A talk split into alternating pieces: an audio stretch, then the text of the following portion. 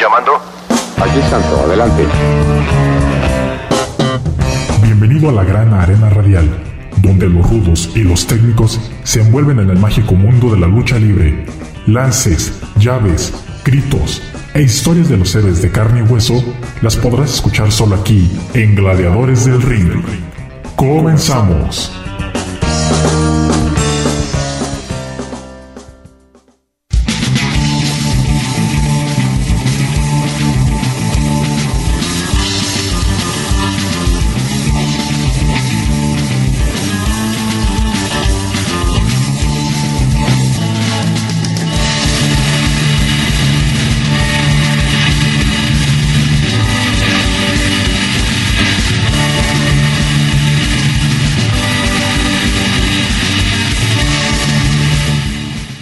¿Qué tal, señores, señoras? Estamos una vez más comenzando este programa de Gladiadores del Ring, transmitiendo a través del 104.7 de FM, Radio Universidad de Guadalajara en Colotlán.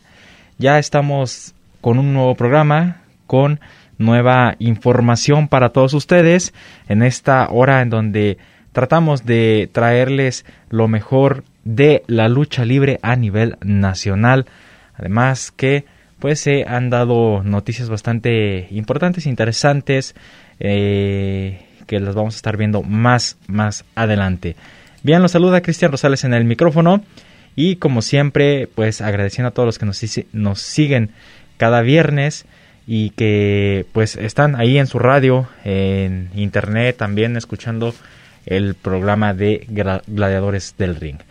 Muy bien, pues vamos comenzando este programa con algo de información de historia de la lucha libre y pues sabemos que en este deporte existen muchos lugares que son emblemáticos para la lucha libre.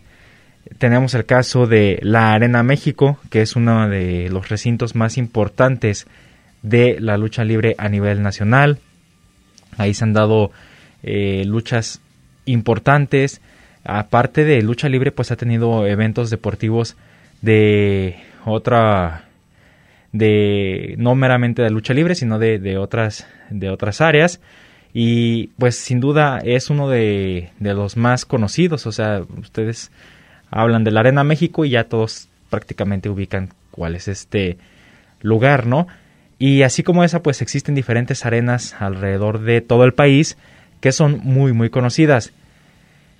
El día de hoy pues quiero recordar una de ellas porque ya no existe y que dio a muchos luchadores esa oportunidad de ser conocidos a nivel nacional.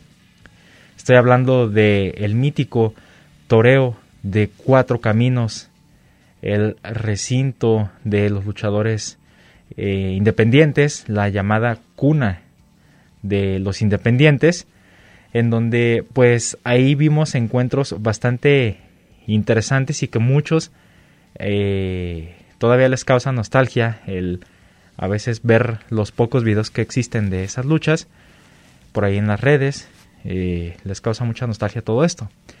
Eh, de hecho existe de sacaron ese término que de las viudas del toreo por esos encuentros en donde veíamos a diferentes luchadores a veces nacionales enfrentarse a extranjeros que también eran pues de gran peso, su nombre era de gran, gran peso, ¿verdad? Bien, pues el día de hoy vamos a hablar de este lugar, de este espacio, el extinto Toreo de Cuatro Caminos. Y pues, ¿qué les parece si para empezar el programa vamos a escuchar esta cápsula en donde escucharemos parte de también de la viva voz de algunos luchadores cómo era que ellos vivían el toreo de cuatro caminos. Entonces vamos a escuchar esta cápsula y regresamos aquí a Gladiadores del Ring. Era una vibra muy especial porque olía a tierra mojada, porque en ese entonces era, era, un, era un toreo, era una plaza de toros, era una plaza de toros. Pues cuando nos caían las tardes lluviosas del domingo, pues llegué a presenciar esas batallas prácticamente como si fueran acuáticas, que a los luchadores no les importó si estuviera lloviendo, relampagueando, granizando, ellos nunca dejaron de entretener a su audiencia. Tenía ese aroma de tierra mojada con mezcla de sangre, sudor y ganas de triunfo, éxito y de convertirse en ídolos en una sola noche. Es nosotros los mexicanos, Perro Aguayo, Aníbal, Doctor Wagner, Ray Mendoza, dos caras, un servidor, nos enfrentamos a lo mejor del mundo y les ganamos. Les demostramos que aquí en México existe la mejor lucha libre del mundo y muchos luchadores extranjeros vienen a México a aprender. Entonces sí recuerdo una cosa muy eh, increíble, que una ocasión me dijo, oiga, este, ¿por qué no, por qué no me presta al chaparrito el, su mascota, que, que, lo he visto en la televisión, sí, como no. Entonces se lo presté y, este, supe por ahí que cuando lo este, exhibieron ahí, lo subieron al ring, eh, hubo muchas eh, eh, críticas en el sentido de, de, que si lo estaban manejando a control remoto, porque se veía muy, muy chistoso, ¿verdad? Fue un boom, el Aluche, el Duende Maya. Fue un personaje de mi creación que donde quiera que iba fue un éxito. Me viene a la cabeza el doctor Wagner, papá, Luis Mariscal, Babyface, Scorpio, los misioneros de la muerte, los temerarios, los fantásticos, Kato, Kun Lee, Kung Fu y Blackman, fantásticos luchadores. Cuando me recuerdan el toreo, haga de cuenta que me voy a vivir al ring del toreo. Aquellas lluvias intensas que llovía más adentro del toreo que afuera y me acuerdo que nos daban latigazos y nos íbamos como mantequilla hasta abajo del río. La cuna de los independientes, el toreo.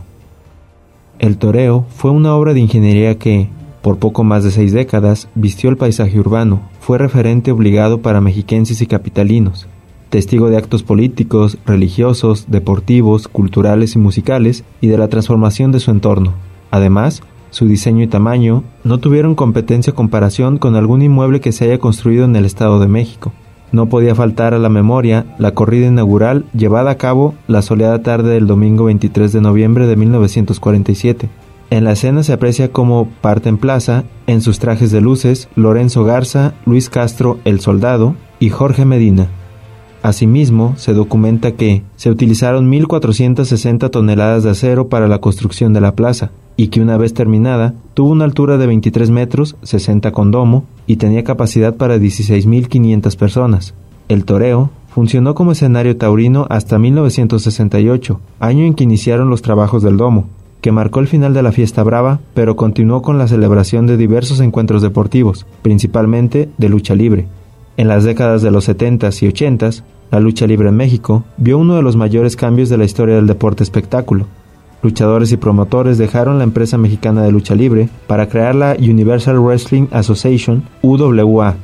El Toreo de Cuatro Caminos en Naucalpan sería la nueva casa de esta empresa de luchadores independientes. Dio pie a que en México se presentara talento de otros países como Hulk Hogan o André el Gigante. Así fue como gracias a la UWA y el Toreo en Cuatro Caminos, la lucha libre en México vivió grandes eventos con luchadores de la talla del Santo, Los Villanos, Los Brazos y Canek. Los villanos, la llamada dinastía imperial, fue una de las más grandes protagonistas de la época de oro del extinto toreo de cuatro caminos, siendo una de las tercias más dominantes de la época de los ochentas. Gracias a su gran rivalidad con los villanos, los brazos se convirtieron en ídolos. Sus luchas sangrientas en la UWA, que incluso llegaban a espantar a los asistentes por la intensidad de la pelea entre miembros de los brazos y los villanos. Kanek, el príncipe maya, fue la estrella que más creció en la UWA, gracias a la falta de un luchador estelar por los viajes de Mil Máscaras, Canek fue elegido la cara de la UWA y el toreo de Cuatro Caminos. Dos Caras hizo su propia carrera y dejó de estar a la sombra de su hermano Mil Máscaras. Gracias al toreo de Cuatro Caminos, se convirtió en una nueva casa para los luchadores. El Santo, el enmascarado de plata, alternó sus últimos años de carrera entre la empresa mexicana de lucha libre y las funciones del toreo de Cuatro Caminos. Se retiró el 12 de septiembre de 1982 llegó a su fin la larga y brillante trayectoria del más grande ídolo de la lucha libre mexicana, Santo, el enmascarado de plata, quien aquella tarde dijo adiós para siempre a los cuadriláteros. El escenario para el telón final fue el histórico y ya desaparecido Toreo de Cuatro Caminos del Estado de México. Santo estuvo aliado a su gran pareja atómica, de más de tres décadas, Gori Guerrero, y unido también a grandes ídolos enmascarados Huracán Ramírez y El Solitario. Esa cotizada escuadra se enfrentaría en relevos atómicos al gran perro aguayo y a quienes lo secundaron en sus tropelías de aquella tarde, los misioneros de la muerte, Tejano, Negro Navarro y El Signo. Grandes encuentros se presentarían en el toreo de cuatro caminos, como el máscara contra máscara entre el solitario y Atila, siendo este el perdedor, o Ray Mendoza ganarle a la cabellera de Ángel Blanco. Grandes luchadores extranjeros desfilaron y se consolidaron como Gran Jamada, Ultraman y el Gallo Tapado. El toreo se convirtió en una cuna de grandes estrellas del pancracio. En el año 2008, el toreo de Cuatro Caminos fue adquirido por un grupo inmobiliario en una transacción que superó los 25 millones de dólares, y finalmente comenzó la demolición del inmueble en septiembre de ese mismo año, para concluirlo en febrero del 2009. No cabe duda, el Toreo de Cuatro Caminos marcó un antes y un después en la lucha libre mexicana. Era un sueño para mí, un sueño grandísimo llegar al Toreo de Cuatro Caminos. Entonces cuando llego y veo contra quién voy, contra Fishman, contra Solitario, contra Aníbal, créanme que lo primero que pensé fue quererme regresar.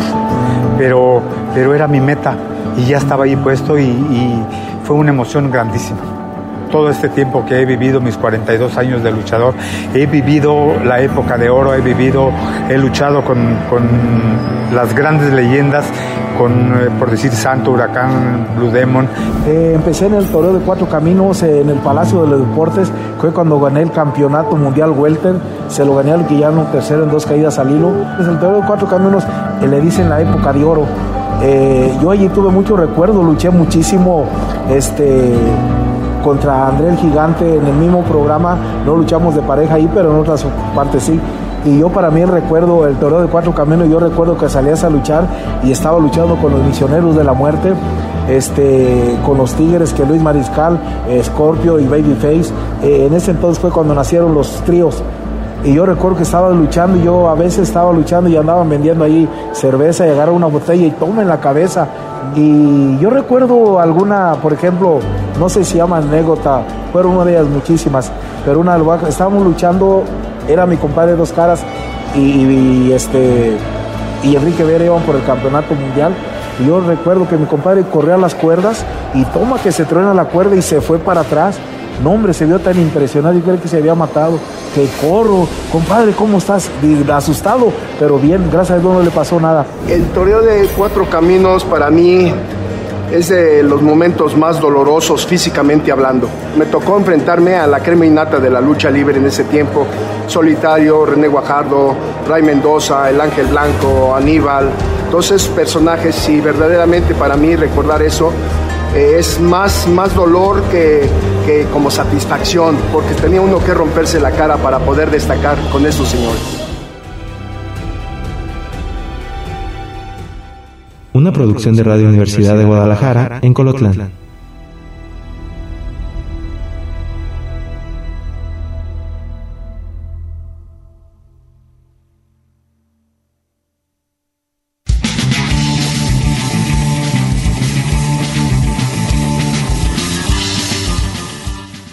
¿Cuántas historias guarda un recinto de este pues de este gran tamaño como lo fue el toreo de cuatro caminos?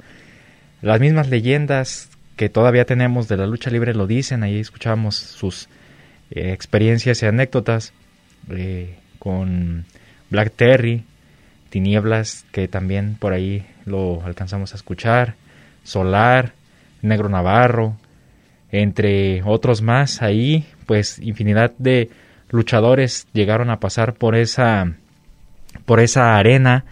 Eh, fue el retiro del santo ahí, eh, un, un, evento totalmente eh, pues inédito porque era el, el fin de una gran era de este luchador que fue reconocido eh, por todo lo que llegó a hacer, películas, este, su andar luchístico y demás. Entonces, pues, historia tenemos bastante de El Toro de Cuatro Caminos. Pero vamos a un pequeño corte de estación y regresamos con más aquí a Gladiadores del Ring.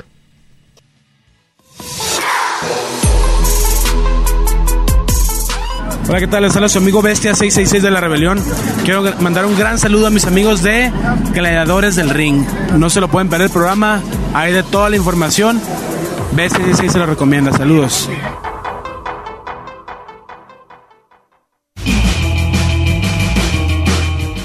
Tomemos un descanso en lo que comienza la siguiente caída. Esto es Gladiadores del Ring.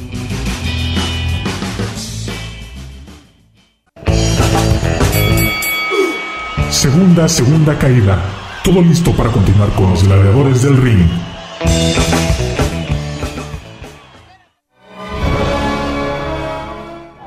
Hola Cristian, ¿cómo estás? Saludo a tu amigo el fantasma y a Gladiadores del Ring. Un saludo.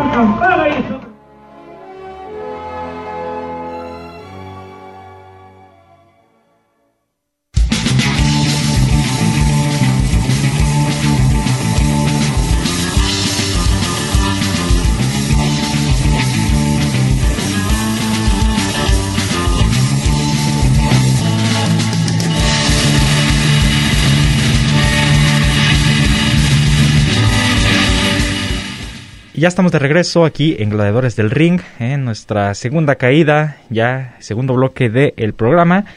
El día de hoy, algo nostálgicos, hablando de este lugar, el Toreo de Cuatro Caminos, en donde ya escuchábamos en la cápsula del primer bloque, se dio muchísima historia. Un lugar que comenzara con eventos taurinos, y después se adaptara el lugar para llevar diferentes, diferentes eventos, tanto luchísticos, que fue de hecho lo principal, la lucha libre, pero también se daban eventos como hubo un evento de, de básquetbol, eh, también hubo eventos musicales y eh, pues por ahí de uno que otro deporte, pero el principal, el principal fue el de la lucha libre.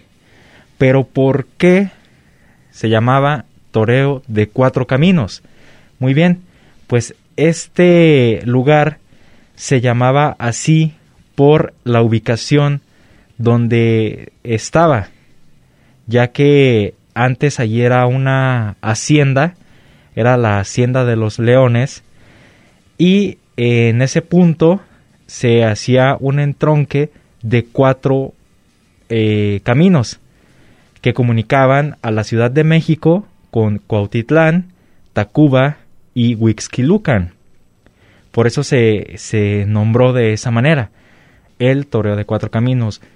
Un edificio bastante histórico, como les digo, de la Ciudad de México eh, y de referencia. O sea, tú ibas a, al Estado de México, la Ciudad de México, y este y te, nombraban el toreo, el toreo de cuatro caminos, y tú en tu mente rápido ya eh, tenías el recinto, ya tenías el, lugar muy muy bien ubicado. Bueno, eh, lo digo en, en, mi caso porque yo eh, conocía este lugar y este y ya solamente con eso ya sabías dónde en dónde estabas. Era un punto de referencia para muchas personas.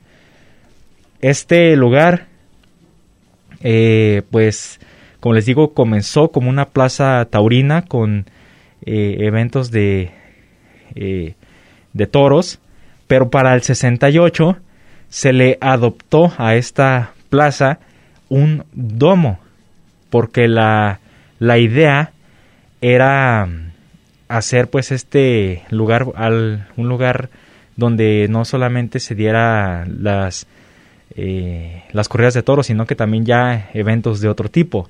Es así como que se le adapta en el 68 ese domo y se quedó ya como tipo auditorio para eventos de múltiples.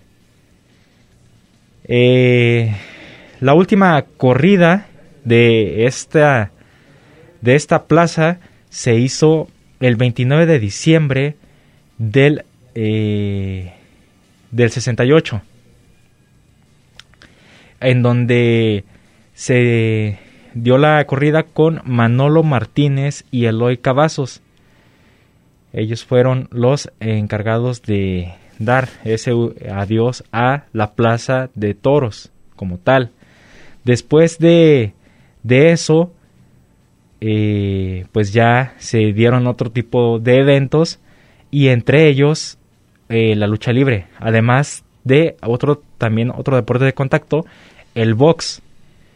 Ahí se vieron eh, boxeadores como Vicente Saldívar, el Pipino Cuevas, Julio César Chávez, eh, Carlos Zárate, entre otros más. Como les decía, aquí fue el retiro del santo.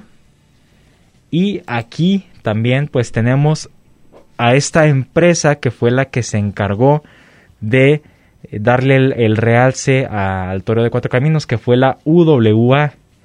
Esta promotora fue eh, la competencia directa contra el, aquel entonces eh, la empresa mexicana de lucha libre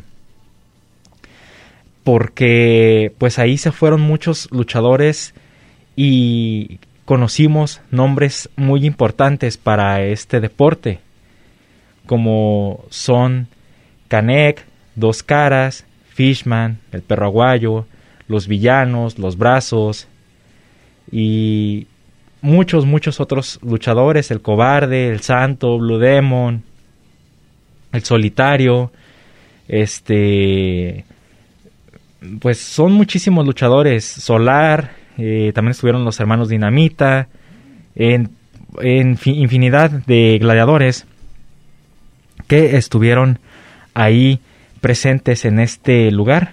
Todo gracias a esta empresa, la UWA, que además como extra o como plus de esta empresa se abrieron esas relaciones con empresas extranjeras porque eh, ligaron eh, contratos para poder traer a luchadores de empresas como la estadounidense de aquel entonces WWF, hoy WWE, también en Japón con la New Japan Pro Wrestling y la Japan Women's Pro Wrestling de por allá de, de aquel país. Esta relación pues de trabajo resultó una, en una mayor afluencia de luchadores extranjeros que la empresa mexicana de lucha libre pues no pudo llegar a, tener en, en, aquel momento.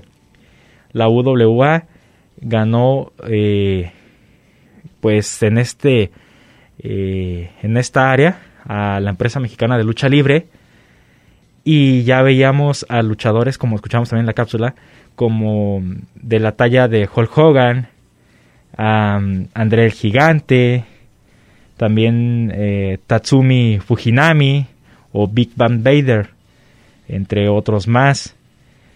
Uno de, bueno, fueron, fueron dos, dos luchadores icónicos de este lugar. Y el primero eh, creo que fue o más bien fue la cara de, de eh, el toro de cuatro caminos, era Canek. Canek fue siempre el, el encargado de dar la cara, sobre todo cuando se enfrentaba o cuando venían luchadores extranjeros, él se enfrentaba a los luchadores extranjeros. Se comenzó a tener una carrera bastante eh, fuerte por estos enfrentamientos que, él tuvo, llegando a tener el título eh, de campeón mundial de peso pesado de la UWA por 13 veces durante todo el tiempo que estuvo activa la promotora. Como les decía, además él, Canek, se enfrentó a Hulk Hogan y otros luchadores. Ahí fue donde levantó André el Gigante, también esta histórica levantada de un luchador que era un peso bastante, bastante amplio y, Kanek lo logró levantar, no solamente en esa ocasión, sino que en otras ocasiones también lo hizo. Pero pues ahí está la historia de Kanek en este recinto, el Torneo de Cuatro Caminos. Y la otra cara también de, de este lugar el señor Dos Caras, el hermano de Mil Máscaras. Este luchador también, también figuró dentro de las caras principales de eh, el Torneo de Cuatro Caminos. Además de que también teníamos las luchas eh, bien aguerridas entre los villanos eh, y los brazos. Como ya lo hemos nombrado en algunos otros programas, pues es una rivalidad que se llegó hasta las luchas de apuestas y demás, pero se veían que se daban con todo, terminaban sangrando y todo. O sea, todas estas luchas son de aquí. El perro aguayo ahí daba sus mejores luchas en el toreo de cuatro caminos, porque sabemos que el perro aguayo siempre también fue un luchador eh, de bastante garra y que también entregaba todo en sus encuentros. Entonces, pues ahí tenemos como les digo, historia muchísima de, del Toro de Cuatro Caminos con esta empresa, la UWA. Bien, con esto vamos a nuestro segundo corte de estación. Se nos está pasando rapidísimo el programa, pero no se vayan, que aún tenemos por ahí más información, otra cápsula también interesante sobre el Toro de Cuatro Caminos y estas dos leyendas, Canek y Dos Caras. Se los vamos a estar presentando en el siguiente bloque. Entonces no se vayan y regresamos aquí a Gladiadores del Ring. No te vayas. En un momento continuamos con más información aquí en Gladiadores del Ring.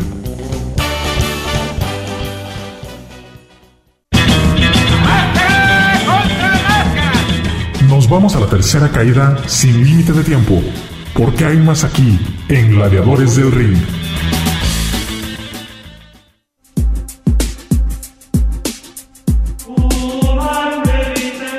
A todos mis amigos de Gladiadores del Ring, su amigo el original Mascarita Sagrada, el mini tigre blanco de los mini estrellas, tengo el gusto de enviarles un fuerte abrazo y un cordial saludo.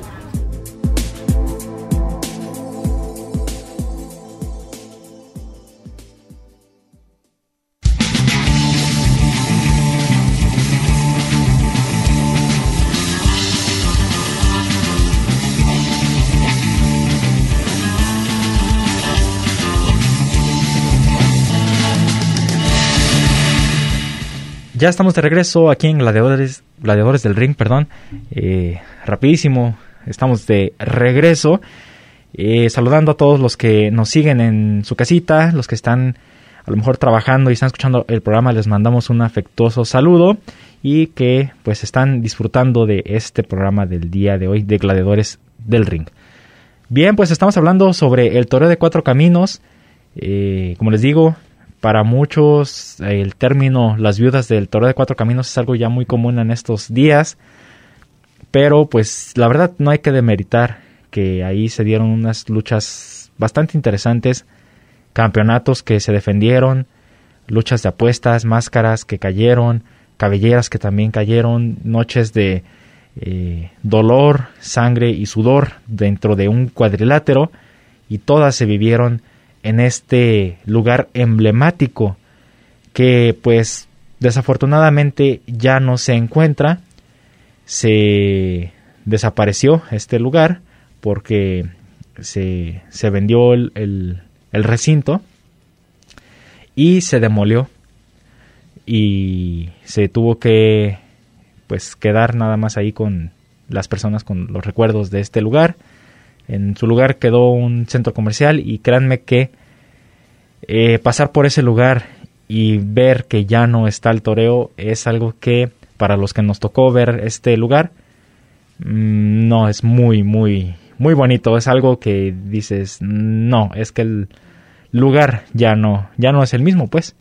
De hecho eh, el metro de ahí el metro de, de ese lugar el transporte público del metro se llamaba eh, de Cuatro Caminos, pero después de que se demolió y que se hizo este centro comercial, tuvieron que cambiarle el nombre y ya no es conocido ahí como Toreo de Cuatro Caminos, ahora es conocido como simplemente Cuatro Caminos. Entonces pues hasta tuvieron que cambiarle el nombre a eso, al, al transporte público, para que pues la gente ya no se confundiera porque ya no está el toreo de Cuatro Caminos. Bien, pero en el bloque anterior les hablaba de dos personajes que fueron cara de este lugar de el Toreo de Cuatro Caminos. Uno de ellos, pues el principal Canek, y el otro era Dos Caras, dos luchadores de talla internacional y nacional, de gran peso, un nombre bastante bien grabado por la afición de la lucha libre y que estuvieron justamente en el Toro de Cuatro Caminos dando muchísimas luchas muy, muy interesantes. Entonces vamos a escuchar esta pequeña cápsula donde se habla de estos dos titanes de la lucha libre en el toreo de cuatro caminos de parte del misticiero y regresamos aquí a Gladiadores del Ring.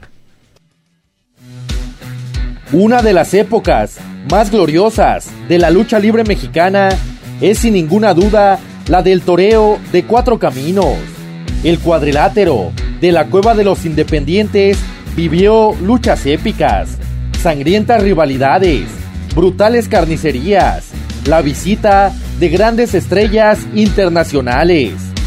Hoy, el aficionado al pancracio mexicano sigue recordando al toreo con gran añoranza. El toreo fue el escenario de grandes encuentros entre varias de las máximas leyendas de la lucha libre. El solitario, Fishman, Mil Máscaras, Los Villanos, Los Brazos, El Perro Aguayo, El Santo, Los Misioneros de la Muerte y un larguísimo etcétera. Las rivalidades entre brazos y villanos, o aquella entre el villano tercero y el perro aguayo, hoy son míticas y legendarias. Sin embargo, fueron dos las figuras que llegaron a estar incluso un peldaño más arriba. Dos auténticos titanes de los cuadriláteros, con un poderío, una estampa y una calidad únicas. Estos dos gladiadores vivieron la que es considerada por muchos como la mejor y más grande rivalidad de toda la década de los ochentas. Por supuesto, estoy hablando de Canek y Dos Caras. Mucho se ha dicho de la rivalidad entre Canek y Mil Máscaras y de la posible lucha de apuestas entre ellos.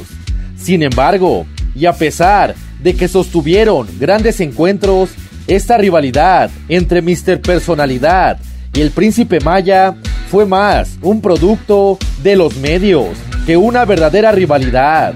La gran rivalidad de Canek fue en contra del hermano de Mil Máscaras, Dos Caras. Canek y Dos Caras eran dos portentos. El príncipe Maya sobresalía por su fuerza descomunal y su gran poder.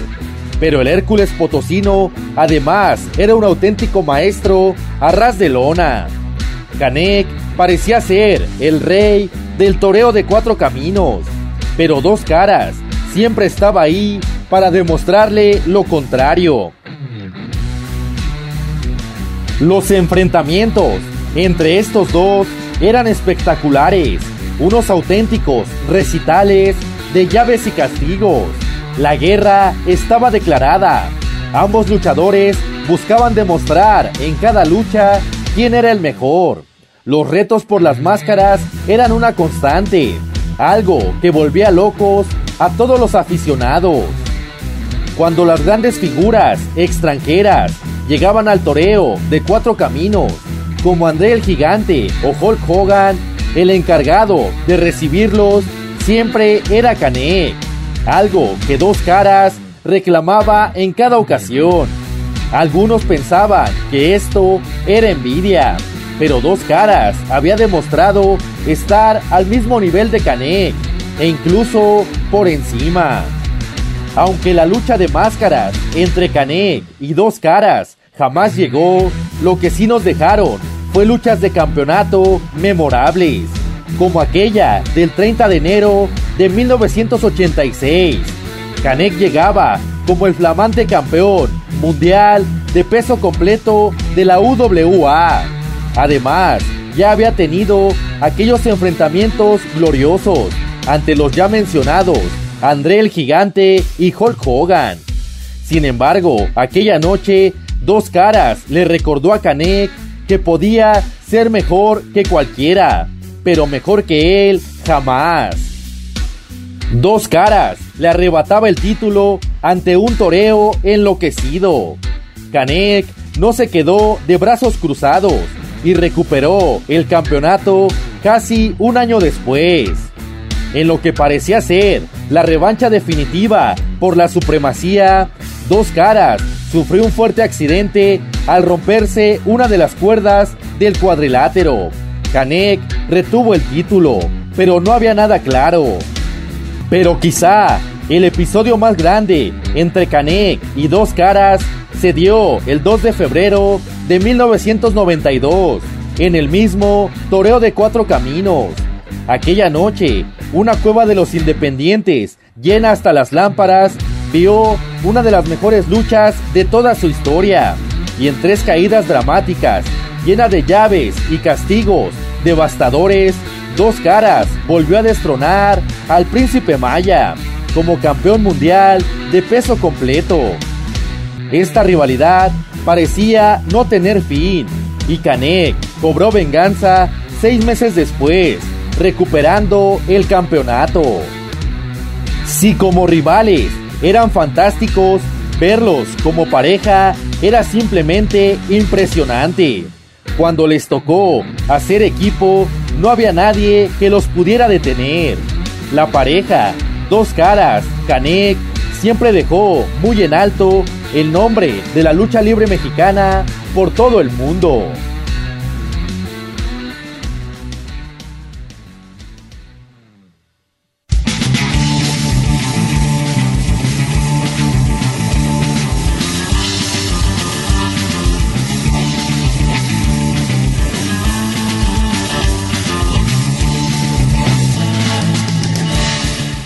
Pues ahí tenemos esta pequeña cápsula y como les decía, dos grandes de la lucha libre, como lo han sido Kanek y dos caras que han estado en Japón, en Estados Unidos, en Europa, han luchado eh, alrededor de la República Mexicana en distintos lugares, han estado con estrellas importantes de la lucha libre ellos fueron dos de las caras más importantes de este lugar, el toreo de cuatro caminos. Eh, pues como les digo, ahí van a quedar los recuerdos, luchas por campeonatos, eh, luchas de apuestas, la gente pues fascinada con todo lo que se presentaba en el toreo de cuatro caminos. También escuchábamos la versión de los mismos luchadores que decían que en tiempo de de lluvia, cuando caía una tormenta, pues prácticamente los luchadores andaban como nadando en el cuadrilátero porque se empapaba totalmente. Y pues a pesar de eso el espectáculo se brindaba porque a pesar de eh, eh, a pesar de tener el domo o haber hecho la construcción del domo se fue construyendo por etapas y por partes y de hecho quedó hasta inconcluso en algunas partes de, del domo. Y pues esto hacía que, que no se eh, pudieran escapar de, de la lluvia, ¿verdad? La capacidad del escenario fue bastante amplia, que habían muchos aficionados. Se llegó en la despedida del santo fue un lleno, un abarrotado absoluto en ese lugar y pues todo esto ya solamente va a quedar en el recuerdo. Ya de las últimas luchas que se llegaron a presentar después de que se terminó esta empresa de la UWA, eh, se llegaron a dar eh, algunos eventos de AAA, eh, Rey de Reyes, este Triple Manías, entre otros más, y se hicieron en este lugar. Ya después, ahora actualmente, pues ya en el Palacio de los Deportes y en otros lados pues se han dado los eventos, principalmente en el Palacio de los Deportes, ahí es donde se dan los eventos principales de AAA, digamos. Pero el Toro de Cuatro Caminos era lugar donde se presentaban las funciones más importantes del año de AAA, uno de los lugares, porque también en Monterrey, en Guadalajara, en Veracruz, en otros lados. Pero hasta que terminó eh, el toreo, pues la AAA ahí siguió. Bien, con esto vamos a nuestro último corte de estación y con esto ya también estamos terminando el tema del el toreo de cuatro caminos para dar paso a la sección de noticias de lo que ha sucedido en la lucha libre. Como les digo, muy nostálgico este lugar, sobre todo para los que nos gusta mucho la lucha libre. Unas luchas bastante interesantes y que todavía pueden ver en las redes sociales. Así que, pues por ahí dense una eh, pues una chacadita de lo que de lo que se vivía en el toreo de cuatro caminos. Bien, vamos entonces a nuestro corte y regresamos con más aquí a Gladiadores del Ring. Let's go, girls. Hola, ¿qué tal, Cristian? Soy yo, tu amiga Tiffany. Te mando un beso y un abrazo y a todos los de Gladiadores del Ring. Bendiciones.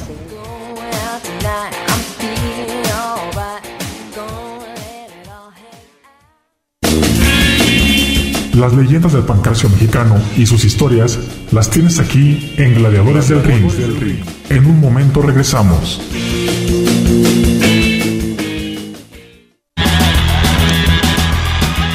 ¿Y tú eres rudo o técnico? Descúbrelo aquí en Gladiadores del Ring. Estamos de regreso.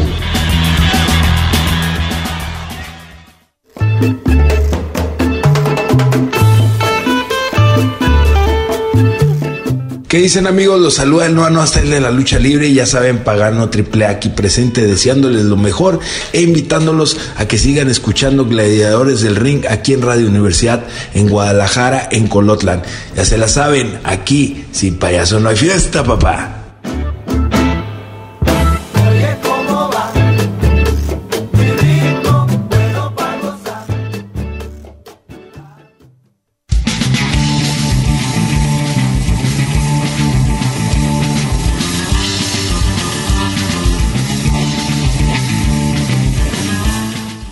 Bien, ya estamos en Gladiadores del Ring, de regreso, último bloque. Vamos rápidamente a toda la información que es lo que queremos para este último bloque. Ya se la saben que aquí tenemos lo último que ha salido en la lucha libre a nivel nacional. Y pues sabemos que el fin de semana pasado se dio el eh, evento de Rey de Reyes, en donde pues se dieron diferentes en enfrentamientos de eh, lucha libre AAA y de esta edición el ganador de la eliminatoria fue eh, Psycho Clown. Ganó la espada de Rey de Reyes eliminando a Cibernético a Bandido a Laredo Kid y una sorpresa que se vio en esta en esta lucha, en este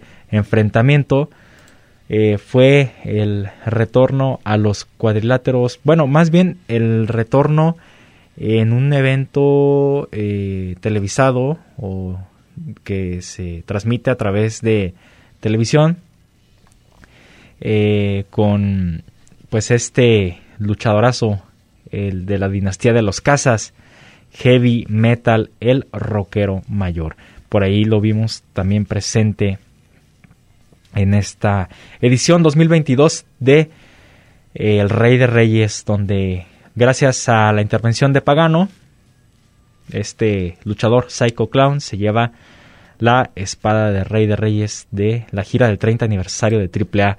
Otra noticia bastante interesante que también se dio en este evento de eh, Rey de Reyes todos sabíamos que el comentarista Carlos Cabrera, que por muchos años estuvo eh, en la empresa de la WWE allá en Estados Unidos, fuera la voz latinoamericana de eh, muchos de, muchos muchos años y este eh, le su contrato terminó le terminaron su contrato y ya no siguió adelante. Entonces una de las sorpresas de Rey de Reyes de AAA fue que llegó Carlos Cabrera para eh, narrar o ser parte de los de la mesa de comentaristas de este Rey de Reyes. Ahí pues sabemos que eh, pues Hugo Sabinovich y Carlos Cabrera por muchos años fueron la dupla que llevó la parte de los comentarios en esta empresa de Estados Unidos. Entonces, pues ahí los tenemos otra vez juntos a estos dos en AAA, Carlos Cabrera y Hugo Sabinovich. Ahí los vamos a estar viendo en algunas transmisiones, entonces pues estará estará interesante el ver a esta dupla otra vez en las narraciones.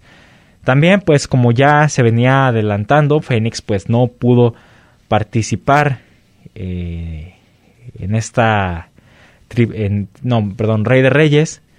Él estaba anunciado para el cartel, pero pues debido a que está en recuperación por la lesión que tuvo en el brazo, pues ya, eh, él mismo salió a decir que no, no podía subirse a un cuadrilátero por esta situación, pero pues él mismo presentó a la güera loca, Taya Valkyrie, quien regresa a AAA y va por el campeonato Reina de Reinas. Entonces, pues también ahí tenemos otra luchadora de regreso a AAA, la güera loca Talla, que va en busca de este campeonato, el cual lo ostenta Diona Purazzo.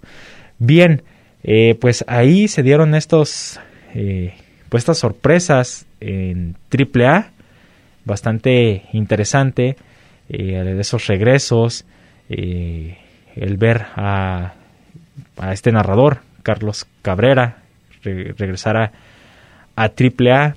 Bueno, no regresar, sino estar dentro de AAA. También pues fue interesante. Además que también eh, ya en la lucha estelar, hijo del vikingo, eh, retuvo el, el, megacampeonato y eh, no pudo ganarlo Johnny Superstar, ahora se llama. no pudo este luchador extranjero destronar a hijo del vikingo, quien se lleva la victoria y retiene el megacampeonato a pesar de la condición climática que se estaba presentando en el evento porque estuvo lloviendo y estuvo lloviendo bastante fuerte y a pesar de esto pues se brindó una lucha bastante buena en donde los dos se entregaron al público, ¿verdad?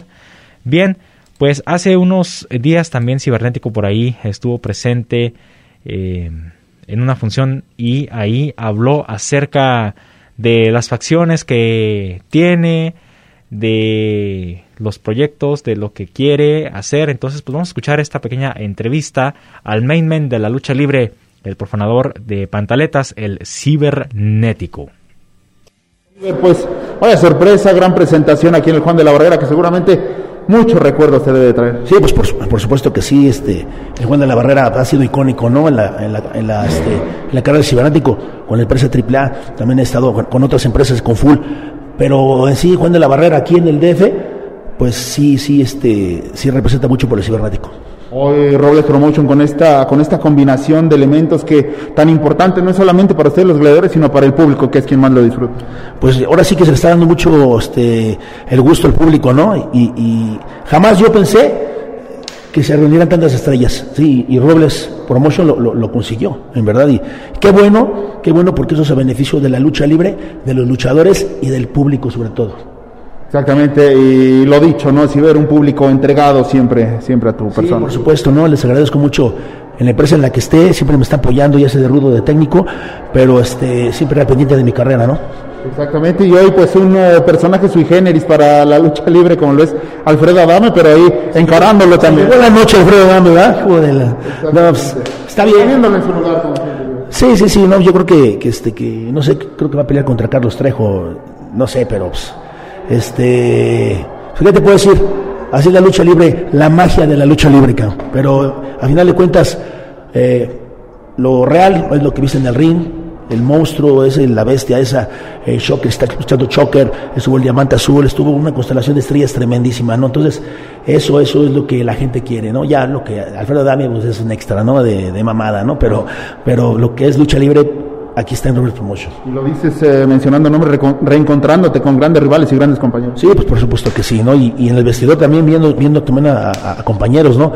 Y este, ¿qué te puedo decir, no? Pues está, está un tejano, está un pagano, está gente con la que sí me gusta eh, tener eh, piques, tener este, rivalidades.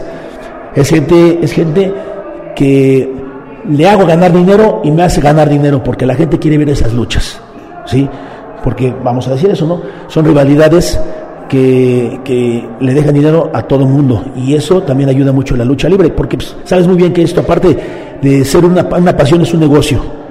Y entonces todo esto, todo esto es muy bueno porque se logra, se logra con este tipo de, combinaciones.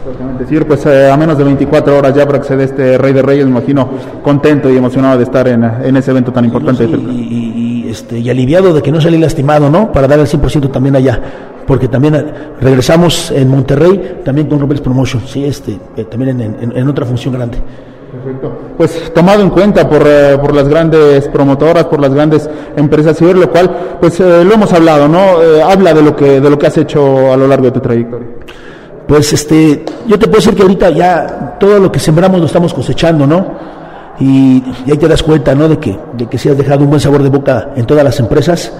Siempre he dicho que en la empresa que estés tienes, tienes que, adaptarte a esa empresa, ¿no? Para poder ser un luchador de, ahora sí que, como, como que se llama, eh, cuatro por cuatro, ¿no? O sea, yo siento que no es que tienes que, luchar a ras de lona, no, que yo creo que tienes que adaptar a cada compañía. Como yo me adapté al tipo de lucha del Consejo Mundial, me adapté al tipo de lucha independiente, estaba con el tipo de lucha de AAA, entonces conoces todo ese tipo de lucha porque te adaptas. Un buen luchador tiene que adaptarse a todo ese tipo de lucha. Entonces, todo eso lo ve la gente, lo ven los promotores y eso hace que sigas todavía en el gusto del público y que sigas teniendo, yo creo que un buen rating todavía.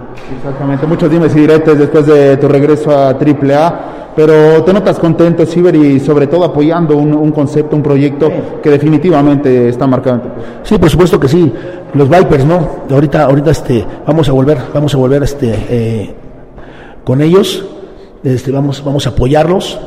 No sé, no sé que a lo mejor, no sé si hasta se les puede, puede botar la canica AAA y puede sacar otras, otras este, eh, facciones, contraparte, no, no, sabemos, pero por lo, por lo pronto la gente quiere eso y la gente está, está contenta ¿no? con, con este proyecto. ¿no? Es un proyecto que tengo dentro de AAA. Sí, porque ahí se habló de que dejo, dejo este, de facciones a la mitad. ¿Sí? Eso, esa, esa pendejada lo dijo Figueroa, ¿sí? Te puedo decir que no es cierto, no todas las facciones que les he tenido siempre las he concluido y no puedo decir, hasta aquí terminó. Sabes muy bien que las facciones llegan, llegan a un tiempo. La única facción que te puedo decir que, que, está que, que, que, no se terminó es, es la de, del clan, ¿no? ¿Pero por qué? Pues por, por intereses, porque cada, cada elemento pues, tuvo otras cosas que hacer, ¿no? Este, y en lo personal, pues eh, con lo de AAA pues tengo que estar al 100% allá, ¿no?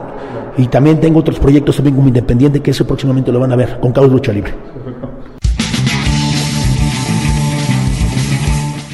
Pues bien, ahí están las declaraciones del cibernético y lo que está haciendo actualmente, como pues ya lo escuchamos, ahorita con los Vipers, en AAA, independientes, ha estado en diferentes empresas y demás, pues sabemos que es el main man de la lucha libre, ¿verdad?